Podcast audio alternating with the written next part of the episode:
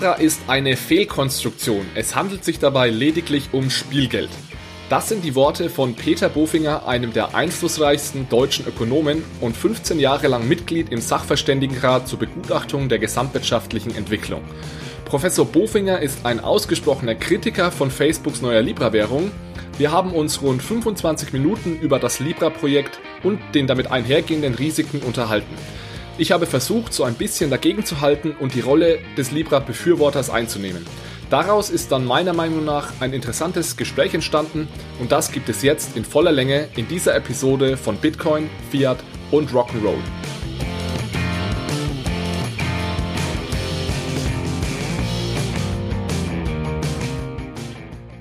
Hallo zusammen und herzlich willkommen zu einer besonderen Episode von Bitcoin, Fiat und Rock'n'Roll. Wir haben heute einen großartigen Gast bei uns im Podcast. Sein Name ist Peter Bofinger. Ich bin mir sicher, vielen von euch ist dieser Name ein Begriff. Professor Dr. Bofinger ist oder war 15 Jahre lang Mitglied im Sachverständigenrat zur Begutachtung der gesamtwirtschaftlichen Entwicklung, auch bekannt als die fünf Wirtschaftsweisen. Er ist außerdem Professor am Lehrstuhl für VWL, Geld und internationale Wirtschaftsbeziehungen an der Universität in Würzburg und das seit 1992. Wir haben heute also das Privileg, mit einem Urgestein der deutschen Volkswirtschaftslehre zu sprechen und das meine ich natürlich im positiven Sinne. Professor Bofinger ist einer der einflussreichsten Volkswirte im deutschsprachigen Raum. Im FAZ-Ranking der einflussreichsten deutschen Ökonomen ist er seit Jahren unter den Top 10 zu finden und ich freue mich, dass er heute hier ist. Herzlich willkommen, Herr Professor Bofinger. Ja, hallo, ich freue mich auch auf das Gespräch. Herr Bofinger, im Februar 2019 sind Sie nach 15 Jahren aus dem Sachverständigenrat ausgeschieden. Haben Sie denn seitdem schon einen Ersatz gefunden für Ihre frei gewordene Zeit? Ja, es gibt ja viele spannende Themen in der Volkswirtschaftslehre. Ähm, ein Thema, mit dem ich mich jetzt intensiver befasst habe, ist die ganze Frage der Industriepolitik. Ein Thema, das ja durch Minister Altmaier ganz stark an Popularität in der Diskussion gewonnen hat, allerdings nicht an Popularität unter den deutschen Ökonomen. Aber ich meine, grundsätzlich ist es enorm wichtig, dass wir uns äh, mit dem Thema befassen, denn es geht wirklich um die Zukunft unserer Industrie und um die Zukunft des Standorts Deutschland. Ja, ich freue mich vor allem, dass Sie einen Teil Ihrer Zeit in der jüngeren Vergangenheit auch in die Forschung zu den neuen Entwicklungen unseres Geldsystems investieren. Sie sind ja schon lange Geldtheoretiker. War es da für Sie ein natürlicher Schritt, sich auch mit der Digitalisierung des Geldes zu beschäftigen, beispielsweise auch mit Kryptowährungen? Und, und wann sind Sie auf das Thema aufmerksam geworden? Ja, wenn man das Thema Kryptowährung in einen größeren Zusammenhang stellt, dann ist das ja der Zusammenhang Währungswettbewerb. Und mit dem Thema Währungswettbewerb habe ich mich sozusagen in meiner frühen Jugend befasst. Ich habe meine Dissertation über Hayeks Vorschlag der Entnationalisierung des Geldes geschrieben. Die Arbeit ist im Jahr 1984 fertig geworden und von da an hat sich eigentlich niemand mehr mit diesem Thema Währungswettbewerb äh, befasst und deswegen freue ich mich umso mehr, dass jetzt mit den Kryptowährungen, mit Bitcoin, mit Libra diese Thematik Währungswettbewerb wieder im Zentrum der Diskussion ist und dass eben das, was ich damals mir schon an Gedanken gemacht habe, dass man das jetzt auch wieder in diese Diskussion einbringen kann. Sie haben jetzt gerade schon äh, Hayek und Ihre Dissertation erwähnt. Ähm, Sie haben sich in den vergangenen Wochen ja in einigen Gastbeiträgen auch zu Facebooks neuer digitaler Währung Libra geäußert. Ihre, Ihre Beiträge waren, waren sehr kritisch. Im, Im Deutschlandfunk haben Sie beispielsweise gesagt, Sie würden Ihr Geld der Libra-Assoziation nicht anvertrauen. Ich würde heute gerne mit Ihnen, auch um dem Gespräch ein bisschen mehr Struktur zu geben, über drei Risiken im Zusammenhang mit Libra sprechen, die Sie äh, in einem Beitrag für Social Europe erwähnt haben. Und diesen, in diesem Beitrag ging es ja eben auch um Hayek. Sie haben dort geschrieben, dass alle Investoren in Libra einem Wechselkursrisiko Liquiditätsrisiko und Rückzahlungsrisiko ausgeliefert sind. Und ich würde, wie gesagt, gerne diese drei Risiken nochmals mit Ihnen durchgehen. Und wenn Sie nichts dagegen haben, werde ich Ihnen das Leben nicht ganz so leicht machen wie der Kollege vom Deutschlandfunk, denn ich würde versuchen, so ein bisschen dagegen zu halten und die Position eines Libra-Befürworters einnehmen. Und vielleicht ergeben sich ja dann aus der Diskussion noch einige neue interessante Aspekte. Äh, Wäre das so in Ordnung für Sie? Ja, klingt spannend. Wunderbar, dann fangen wir doch mit dem ersten Risiko gleich an, dem Wechselkursrisiko. Facebook behauptet ja, Libra sei ein sogenannter Stablecoin und damit weniger volatil als beispielsweise Bitcoin. Warum gibt es Ihrer Meinung nach trotzdem noch ein Wechselkursrisiko? Ja, zunächst mal ist es ja richtig, dass Libra stabiler sein wird als Bitcoin und das kommt eben daher, dass die Libra Association ja verspricht, dass sie die Umlaufmenge reguliert. Bitcoin äh, zeichnet sich ja dadurch aus, dass das Angebot sehr starr ist, dass also zusätzliche Bitcoins nur nach Maßgabe des Mining-Prozesses in den Markt kommen. Und das sind ja relativ wenige, weil der Mining-Prozess ja sehr mühsam geworden ist. Das heißt, bei Bitcoin haben wir ein sehr starres Angebot, was sich ja dann darin niederschlägt, dass bei Nachfrageschwankungen extreme Ausschläge nach oben und unten stattfinden, wie wir das ja auch beobachtet haben. Bei Libra ist das ja anders konzipiert. Die Idee ist, dass das Angebot variabel ist. Das heißt, wenn mehr Nachfrager Libra haben wollen, dann wird Libra völlig elastisch das Angebot ausweiten. Das heißt also, es kann gar nicht passieren, dass jetzt der Kurs von Libra nach oben geht, weil wir einfach ein vollkommen elastisches Angebot haben. Das heißt, das ist ein fundamentaler Unterschied zu Bitcoin, wo man sagen kann, Bitcoin ist quasi ein vollkommen unelastisches Angebot.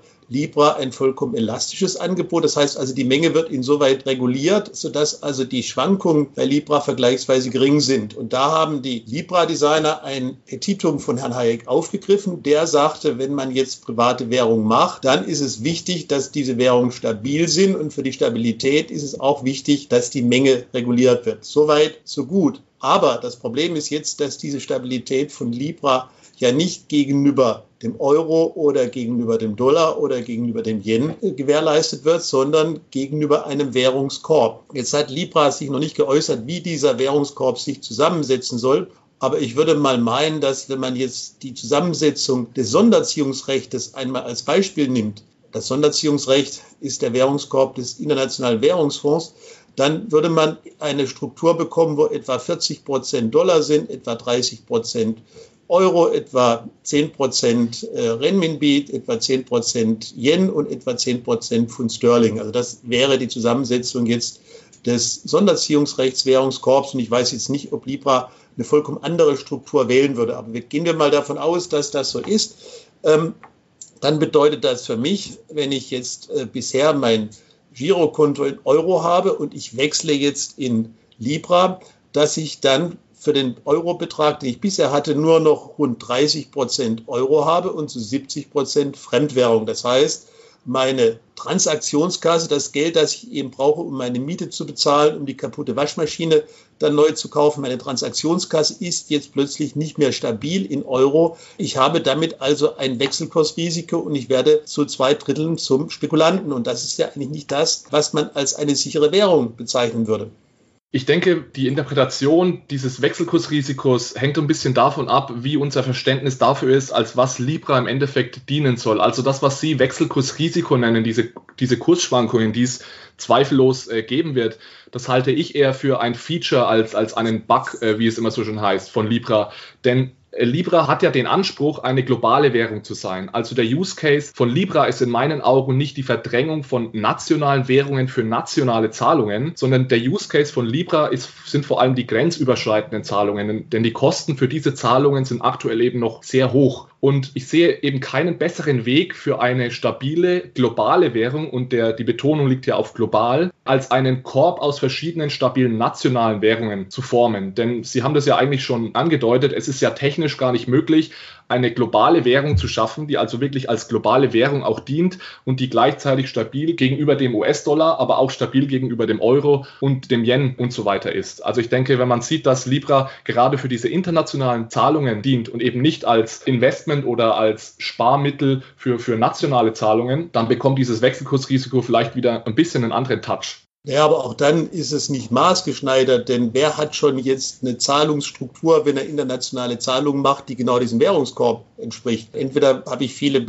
viele Zahlungen, die ich in die USA mache, dann bin ich mit Dollar bedient, oder ich mache mehr Zahlungen nach China, bin ich mit Renminbi mehr bedient. Also ich kann mir schlecht vorstellen, dass es jemand gibt, dessen Zahlungsstruktur auch im internationalen Bereich genau dieser Währungsstruktur des Währungskorbes entspricht. Und ich glaube, da ist auch ein Denkfehler. Wenn ich internationale Zahlungen machen möchte, brauche ich kein internationales Währungsportfolio, sondern worauf es ankommt, ist, dass es gute Zahlungsverkehrssysteme international gibt, die eben dann meine Zahlung von den USA, von Deutschland in die USA macht und dann eben diesen Umtausch von Euro in Dollar. Ich kann das heute ja auch problemlos machen, indem ich eben mit meiner Kreditkarte in den USA einkaufe. Dann mache ich die Zahlung dort in den USA, aber es wird über mein Konto abgerechnet. Ich denke, der Unterschied zwischen Ihrer und meiner Interpretation, äh, als was Libra dienen kann, ist folgender. Ich sehe Libra wirklich nur als reines Zahlungsmittel. Das heißt, wenn ich zum Beispiel einen Kauf in den USA tätigen möchte, dann nutze ich Libra folgendermaßen. Ich nehme meine Schweizer Franken, tausche die in Libra um, schicke über diesen hoffentlich günstigen Zahlungsweg die Libra in die USA und dort tauscht der Händler sozusagen sofort die Libra wieder zurück in US-Dollar. Also ich halte Libra nicht länger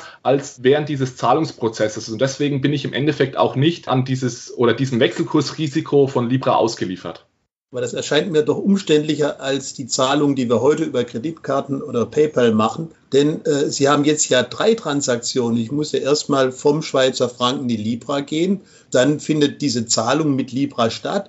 Dann muss der Händler in den USA, dem sie die Bezahlung machen, von Libra wieder in Dollar tauschen. Das sind ja zusätzliche Transaktionen und ich kann mir nicht vorstellen, dass das in ganzen Kosten günstiger ist, als wenn man eine normale internationale Zahlung macht, wie das heute ja mit Kreditkarten möglich ist. Okay, also es wird im Endeffekt eine Frage der Transaktionskosten sein. Kommen wir vielleicht mal zum zweiten Risiko, das Sie in Ihrem Artikel ansprechen, und zwar dem Liquiditätsrisiko. Können Sie eventuell ganz kurz erklären, was Liquiditätsrisiko im Zusammenhang mit Libra bedeutet? Ja, das kann ich gerne machen. Ich gehe jetzt einmal davon aus, was nicht gewährleistet ist. Aber ich gehe mal davon aus, dass die Libra-Assoziation bestrebt ist, jederzeit den Kurs der Libra gegenüber dem Währungskorb so stabil wie möglich zu halten. Jetzt stellen wir einmal die Situation einer Vertrauenskrise. Das heißt, die Libra-Halter wollen jetzt ihre Libras wieder zurück in Euro oder Dollar oder Yen tauschen. Dann ist es so, dass Libra ja verspricht, dass alles Geld, was sie bekommt, dass sie das als Reserve halten und sie wollen dabei das Geld anlegen in Bankeinlagen und in Staatsanleihen. Jetzt kann es aber sein, gerade wenn Libra eine große globale Bedeutung bekommt und ein großer Vertrauensverlust in die Libra stattfindet, dass dann große Verkäufe von Staatsanleihen durch Libra stattfinden müssen. Und das drückt natürlich die Kurse äh, der Staatsanleihen. Es kann also ein Liquiditätsproblem geben bei den, bei den Staatsanleihen. Es kann natürlich auch ein Problem geben bei den Banken, bei denen Libra ja das Geld hält, wo Libra nun große Mengen abziehen muss sodass also jetzt in der Vertrauenskrise Libra möglicherweise nicht in der Lage ist, vollständig diese Kursstabilität zu halten. Und in einer Vertrauenskrise kommt jetzt als zusätzliches Problem hinzu, dass die Händler, die Libra äh, für Zahlung akzeptieren, ja nicht gezwungen sind, das zu akzeptieren. Anders jetzt als bei nationalen Währungen, die gesetzliches Zahlungsmittel sind. Das heißt, in der Vertrauenskrise könnte jetzt auch die Händler sagen, wir wollen keine Libra mehr als Zahlungsmittel akzeptieren. Und dann habe ich das Problem, dass ich als Libra-Halter möglicherweise möglicherweise keine Zahlungen mehr durchführen kann in Libra. Das mag sein, dass das nach einiger Zeit wieder geht, aber es ist trotzdem lästig, wenn ich jetzt eine vermeintlich liquide Kassenhaltung habe und in bestimmten Situationen diese Zahlungen nicht möglich sind. Und das ist eben ein, ein fundamentaler Unterschied zu traditionellen Bankeinlagen, wo die Notenbanken ja bereit sind, wenn Vertrauenskrisen äh, auftreten, als Länder of Last Resort jederzeit die Liquidität des Systems zu halten. Ja, also das Risiko sehe ich auch etwas. Meine Frage ist einfach, wie, oder wir müssen uns wahrscheinlich fragen, wie wahrscheinlich ist so ein Vertrauensverlust in die Libra-Währung, wenn die Libra-Reserve und die ganzen Zahlungsabwicklungen wirklich gut funktionieren. Sollte es dann wirklich zu so einer Krise kommen, glaube ich, muss man auch noch unterscheiden zwischen dem US-Markt, also dem Markt an US-Staatsanleihen und äh, die anderen Märkte, in die die Libra-Assoziation äh, investieren möchte. Ich, ich habe mir vor, äh, vor kurzer Zeit mal eine ähnliche Frage gestellt, dann habe ich mir mal die Volumen der US-Staatsanleihen angesehen. Das Volumen der ausstehenden handelbaren US-Staatsanleihen sind rund 16,3 Billionen US-Dollar. Und das kann man mal in Beziehung setzen zu dem Volumen aller US-Bankeinlagen. Das sind 12,8 Billionen. Also das ist jetzt natürlich eine Milchmädchenrechnung, das irgendwie zu versuchen, gegenüber auf, aufzuwiegen. Aber man kann die Zahlen ja zumindest mal gegenüberstellen. Und da müsste Libra schon extrem prominent werden, damit es da zu Liquiditätsrisiken kommen kann. Und ich habe das ja gerade schon gesagt, ich glaube eben nicht, dass Libra in großem Volumen als Wertaufbewahrungsmittel genutzt wird, sondern eher so als Zahlungs Zahlungsmittel. Ich glaube aber, dass die Situation anders ist, wenn wir nach Europa schauen, wenn wir uns zum Beispiel die deutsche Staatsanleihe ansehen. Also der, der Bund, der ist zwar auch liquide, aber der Markt ist natürlich bei weitem nicht so tief wie der Markt für US-Staatsanleihen. Und das Problem, das wir in Europa haben, ist ja auch, dass, der, dass die Staatsanleihen schon extrem teuer geworden sind, weil diese Safe Assets, wie sie auch heißen, also sicheren Wertpapiere, die sind sehr knapp, weil jeder möchte den Bund haben und gleichzeitig kommt die Zentralbank und kauft, kauft die Bunds aus dem Markt. Durch die Staatsanleihenkäufe. Und ich glaube, diese Situation, also diese überteuren Staatsanleihen, was sich ja dann in den extrem niedrigen Zinsen widerspiegelt, diese Situation könnte Libra eventuell noch verschlimmern, wenn es eben eine gewisse, gewisse Größe ähm, erreicht. Denn dann haben wir natürlich noch einen zusätzlichen großen Nachfrager nach diesen sicheren Wertpapieren im Markt. Und da ist ja ein wichtiger Punkt, äh, wenn man das jetzt mal fokussiert, dass ja jetzt auf ähm, Staatsanleihen, die kurzfristig sind, negative Zinsen hat im Euroraum. Das heißt also, Libra würde dann auch mit dem Problem konfrontiert werden, äh, wenn es seine Mittel liquide anlegt im Euroraum oder auch in der Schweiz, dass, dass es ja negative Zinsen bekommt und dann aber den Libra-Haltern ja einen Zins von Null gibt. Das heißt, das wäre sicher auch für Libra dann noch ein gewisses Problem, äh, wie das dann mit der Rentabilität aussehen wird. Man kann ja hoffen, dass irgendwie irgendwann die Zinsen wieder positiv sind, aber im Negativzinsumfeld wäre das äh, auch ein Problem für Libra. Genau, ganz kurz nur zur Erklärung für die Zuhörer. Es ist ja so, dass die Libra Stiftung, also die Libra Association, verspricht, Dividenden, die aus der Libra Reserve, aus der Anlage der Libra Reserve kommen, an die Investoren wieder auszuzahlen. Und bei diesen extrem niedrigen Zinsen stellt sich natürlich die Frage, ob man da überhaupt signifikante Renditen erwirtschaften kann. Vor allem da ja auch noch der laufende Betrieb sozusagen aus diesen Dividenden bezahlt werden soll. Okay, dann kommen wir vielleicht mal zum dritten Risiko, von dem Sie sprechen. Das ist das sogenannte Rückzahlungsrisiko. Was genau bedeutet Rückzahlungsrisiko und warum ist das ein Problem? Ja, die Frage ist ja, wenn ich jetzt ähm, einen Euro gebe und bekomme ähm, jetzt Libra äh, im Austausch dafür zurück, was ist der rechtliche Anspruch eines solchen Libra-Token? Und das ist völlig unklar. Das wird in den ganzen Papieren der Libra Association nicht wirklich angesprochen. Und ähm, das ist aber natürlich ein fundamentaler Punkt, denn Hayek hat in seinen Vorschlägen eben auch ganz klar gesagt, äh, wenn ich privates Geld ausgebe, dann muss es eine feste Einlösungsverpflichtung aufweisen. Mein Eindruck ist, dass das nicht vorgesehen ist von der Libra-Gesellschaft. Und das ist natürlich eine feine Sache äh, für, für Libra, denn faktisch äh, verkaufe ich wertlose Libra-Tokens und bekomme dafür gutes Geld. Also man kann das ja auch mal so sehen. Zunächst mal ist Libra nichts anderes als Spielgeld. Und äh, wenn ich es schaffe, Spielgeld für gutes Geld zu verkaufen, dann ist das natürlich ein fantastisches Geschäftsmodell, aber jetzt für die, für die Anleger eine außerordentlich fragwürdige äh, Geschichte. Und es ist eben dann wichtig klarzumachen, dass, dass wenn dieses Einlösungsversprechen fehlt, dass Libra eben kein Stablecoin ist, sondern ja, eine gewisse Luftnummer, die einfach nur davon lebt, dass die Leute glauben, dass sie damit etwas bezahlen können. Und deswegen meine ich, ist das, ist das eigentlich ein Geschäftsmodell, das man natürlich aus Libra-Sicht fantastisch findet, aber aus Sicht äh, des Verbrauchers muss man sich wirklich fragen, ob man gutes Geld für Spielgeld hergeben soll. Also Libra als Spielgeld äh, zu bezeichnen, wird meiner Meinung nach der, der Technik und auch der Governance, die dahinter steckt, nicht, nicht ganz gerecht. Ich finde, es ist schon ein bisschen mehr als, als Spielgeld. Im Großen und Ganzen gebe ich Ihnen aber schon recht, dass es dieses Rückzahlungsrisiko gibt. Die Frage ist wirklich, ob das in Zukunft reguliert sein wird oder nicht. Also wir sind ja aktuell, wie gesagt, ganz am Anfang. Es ist jetzt nicht wirklich absehbar. Sie sagen, es soll nicht reguliert werden. Damit hätte ich dann ehrlich gesagt auch ein Problem. Ich würde aber trotzdem noch ein Argument bringen, warum ich das Ganze nicht allzu sehr äh, beunruhigen würde. Es ist ja so, dass in der Libra Stiftung eine Reihe von ja, hoch angesehenen Firmen äh, Mitglieder sind. Und der Reputationsverlust für diese Mitglieder wäre ja enorm, wenn die Libra Stiftung jetzt aufhören würde, das Geld wieder zurückzutauschen von Libra in Euro oder US-Dollar. Also ich kann mir beim besten Willen nicht vorstellen, dass Mastercard, Visa oder PayPal es zulassen würden, dass da Geld nicht wieder ausbezahlt wird. Weil wäre das der Fall, dann könnten diese Firmen ihren Laden ja mehr oder weniger dicht machen, wenn ich als Zahlungsdienstleister dann plötzlich für etwas einstehe, wo, wo Geld nicht mehr wieder ausbezahlt werden kann. Ja gut, aber wenn das doch so ist, warum macht, sagt dann nicht Libra klipp und klar, wenn du einen Euro reingibst, dann garantieren wir, dass du den Gegenwert dieses Euros im, als Währungskorb jederzeit wieder zurückkriegst. Warum sagen Sie das denn nicht klipp und klar? Ich meine, das ist doch die entscheidendste Frage, die es überhaupt gibt. Wenn ich von anderen Leuten Geld bekomme, dass ich klar mache, was, welchen Anspruch die Leute dann für das Geld mir gegenüber haben. Also, dass man diesen fundamentalen Punkt einfach offen lässt, das finde ich also ein enormes Defizit des ganzen Vorhabens. Und natürlich kann man hoffen und glauben, dass die da, das Libra sich jederzeit einsetzt für den Kurs. Aber für mich ist das ohne Einlösungsversprechen, ist das einfach Spielgeld. Da bleibe ich dabei. Ja, also David Marcus hat ja bei den Anhörungen vor dem US-Kongress hat er das schon gesagt, dass es also jederzeit möglich sein soll, Libra auch wieder zurück in Fiat-Währung zu tauschen. Er hat sogar gesagt, ihm wäre es am allerliebsten, wenn man in Echtzeit immer Einblick haben könnte auf die Libra-Reserve, also sowohl wie ist die zusammengesetzt und äh, wie viel ist sie wert, mehr oder weniger. Aber ich gebe Ihnen schon dahingehend recht, dass das natürlich erst etwas zählt, wenn das auch rechtlich festgehalten ist und nicht nur ein, ein Versprechen. Und dann würde man ja auch etwas weitergehen. Dann könnte man ja Libra quasi als einen globalen Geldmarktfonds sehen. Da würde man sagen, das ist, Libra ist ein Geldmarktfondsanteil äh, wo ich dann entsprechend auch an den Zinsen beteiligt werde. Ich meine, das ist ja auch eine etwas merkwürdige Geschichte, dass man sagt, gebt uns das Geld, ihr kriegt von uns Zinsen von null. Jetzt gehen wir mal davon aus, dass wir in einer normalen Zinslandschaft sind und wir streichen die ganzen Gewinne ein, dieses Geldmarktfonds. Denn ich meine, wenn es funktioniert, ist das ja ein gigantischer Geldmarktfonds. Und warum sollen die Investoren, nicht nur die Anfangsinvestoren von Libra, sondern die Leute, die ihr Geld in Libra halten, warum sollen die nicht einen Anteil der Zinsen kriegen? Also wenn man das mit Einlösungsversprechen macht, muss man sagen, es ist ein Geldmarktfonds, der den Leuten, die daran beteiligt ist, nichts bezahlt.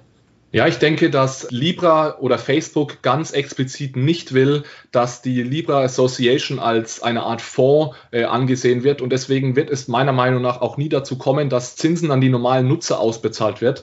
Das große Problem ist nämlich, wenn man Libra als eine Art Fonds oder ETF interpretieren würde. Und Gary Gensler hat das auch gesagt während der Anhörungen, der ehemalige Chef der CFTC in den USA. Er interpretiert Libra auch als eine Art ETF. Das große Problem ist, wenn das der Fall ist, dann wären die Libra Tokens, also die Währung selbst, wäre nicht nur eine Währung, sondern wahrscheinlich auch ein Wertpapier, also nach US-Recht dann eine Security.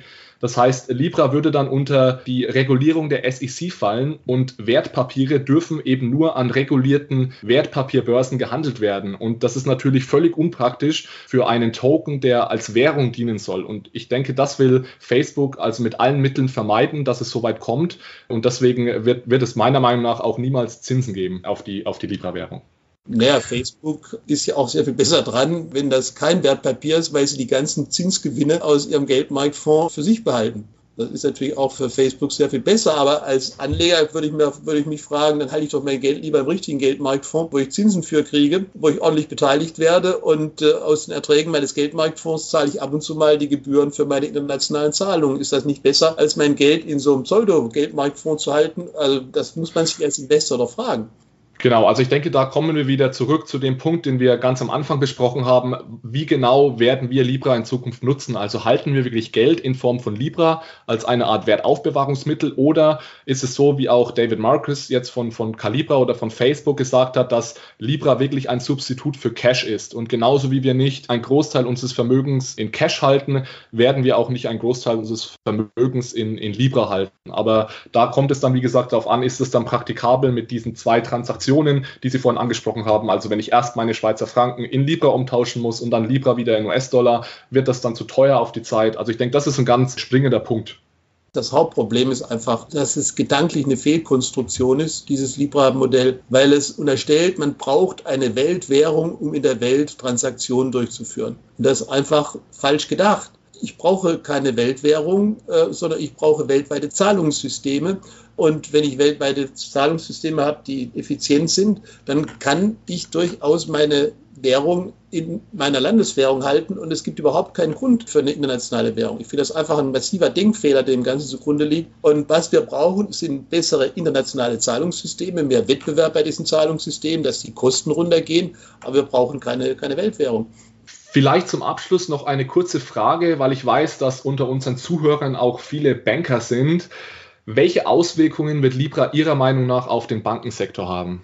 Also ehrlich gesagt glaube ich nicht, dass Libra fliegen wird. Ich glaube nicht, dass das ein Modell ist, das erfolgreich ist. Also es ist so verkorkst von der Konzeption. Äh, wenn die Leute darüber nachdenken, werden sie das erkennen. Die Idee, dass man jetzt da in Währungskörben sein Geld hält, ist einfach verquer. Und deswegen würde ich mal die Prognose machen, wenn man das durchschaut, hat Libra überhaupt keine Chance. Das ist einfach eine Fehlkonstruktion. Die Zeit ist jetzt schon relativ weit fortgeschritten, deshalb würde ich vorschlagen, wir kommen so langsam zum Ende. Gibt es noch irgendetwas, das Sie den Zuhörern zum Thema Libra oder zu einem anderen Thema gerne mitteilen möchten? Also ein Problem bei Libra, das man bisher auch noch nicht so sieht. Jetzt gehen wir mal davon aus, entgegen dem, was ich gerade gesagt habe, dass Libra wirklich erfolgreich wäre, dann würde ja Libra in ganz großen Stil Bankeinlagen halten, weil das, was wir bisher als Bankeinlagen bei unseren traditionellen Banken gehalten haben, wandert zu Libra und Libra legt dann das Geld ja wieder bei den Banken an. Und Libra würde dann ein riesiger äh, Monopolist am Einlagenmarkt für Banken werden. Das heißt, wo jetzt bisher atom atomistische Einleger stehen, steht jetzt Libra mit riesigen Einlagenvolumina und hat natürlich die Möglichkeit, eine riesige Marktmacht auf die Banken auszuüben. Und das würde ich unter ordnungspolitischen und unter wettbewerbspolitischen Aspekten also für, für sehr, sehr, sehr bedrohlich halten. Herr Bofinger, wenn die Zuhörer sich für Sie oder Ihre Arbeit interessieren, wo und wie kann man Sie am besten finden? Am besten auf meiner Internetseite.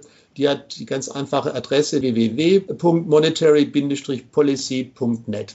Alles klar. Herr Professor Bofinger, ich packe die Links auf jeden Fall in die Show Notes. Ich bedanke mich ganz herzlich, dass Sie sich heute Zeit genommen haben. Das war ein sehr interessantes Gespräch. Ich habe auf jeden Fall wieder etwas dazugelernt. Ich hoffe, ihr da draußen an den Endgeräten konntet auch etwas mitnehmen. Eventuell können wir im nächsten Jahr, wenn mehr Informationen zu Libra vorliegen, an unser Gespräch von heute anknüpfen. Ich weiß auch, dass Sie sehr am Thema Central Bank Digital Currencies interessiert sind. Also dazu wird es in näherer Zukunft hier auf diesem Kanal auch noch eine Episode geben. Denn eine Konsequenz, die Libra ja auf jeden Fall zu haben scheint, ist, dass so ein bisschen der Innovationsschub jetzt wieder angetrieben wurde im Bankensektor und auch eventuell bei einigen Zentralbanken. Also Sie sind hier immer herzlich eingeladen. Ansonsten bleibt mir nur noch zu sagen, herzlichen Dank für das Interview.